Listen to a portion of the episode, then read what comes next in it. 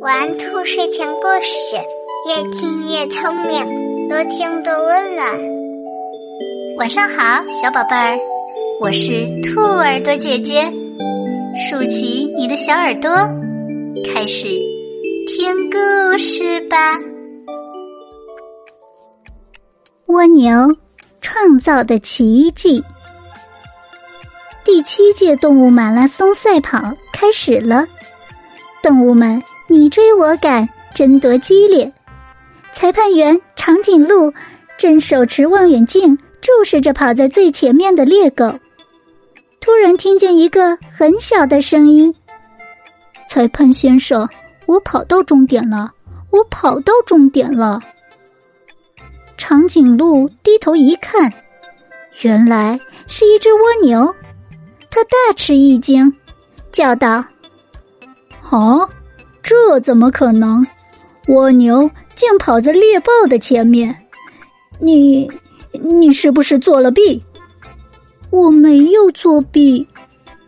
蜗牛委屈的喊道：“我一直在跑道上跑呀。”裁判长大象闻声赶来了，他打量着蜗牛说：“看来。”你是一只上了年纪的蜗牛，不像爱撒谎的坏小子。我问你，你真是从起点跑来的吗？真的呀，蜗牛说。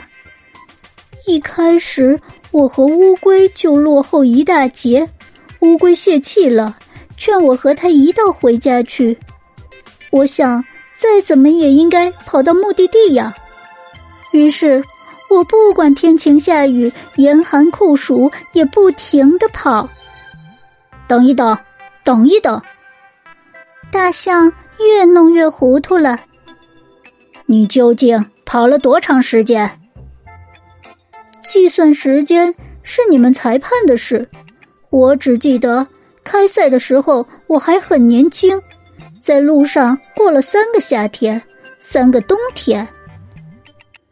天哪！裁判长惊呼道：“这么说，你在路上跑了三年？你参加的是上届的比赛？难道现在不是第六届马拉松吗？”“不，现在是第七届。”长颈鹿说：“第六届马拉松三年前就结束了，非常遗憾，你的成绩不能算数。”不，这是非常特殊的例子。大象裁判长激动地说：“依我看，这位蜗牛是历届比赛中最杰出的运动员。有谁能像他那样，一辈子始终不渝的朝着一个目标前进呢？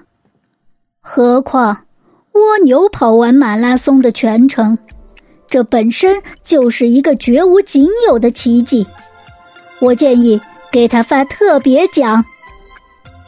蜗牛获了奖，长颈鹿仍嘟囔着对他说：“你获奖也不合算，因为你耗费了一辈子的光阴。”不，我这一辈子过得非常充实和愉快。”蜗牛朗声说道。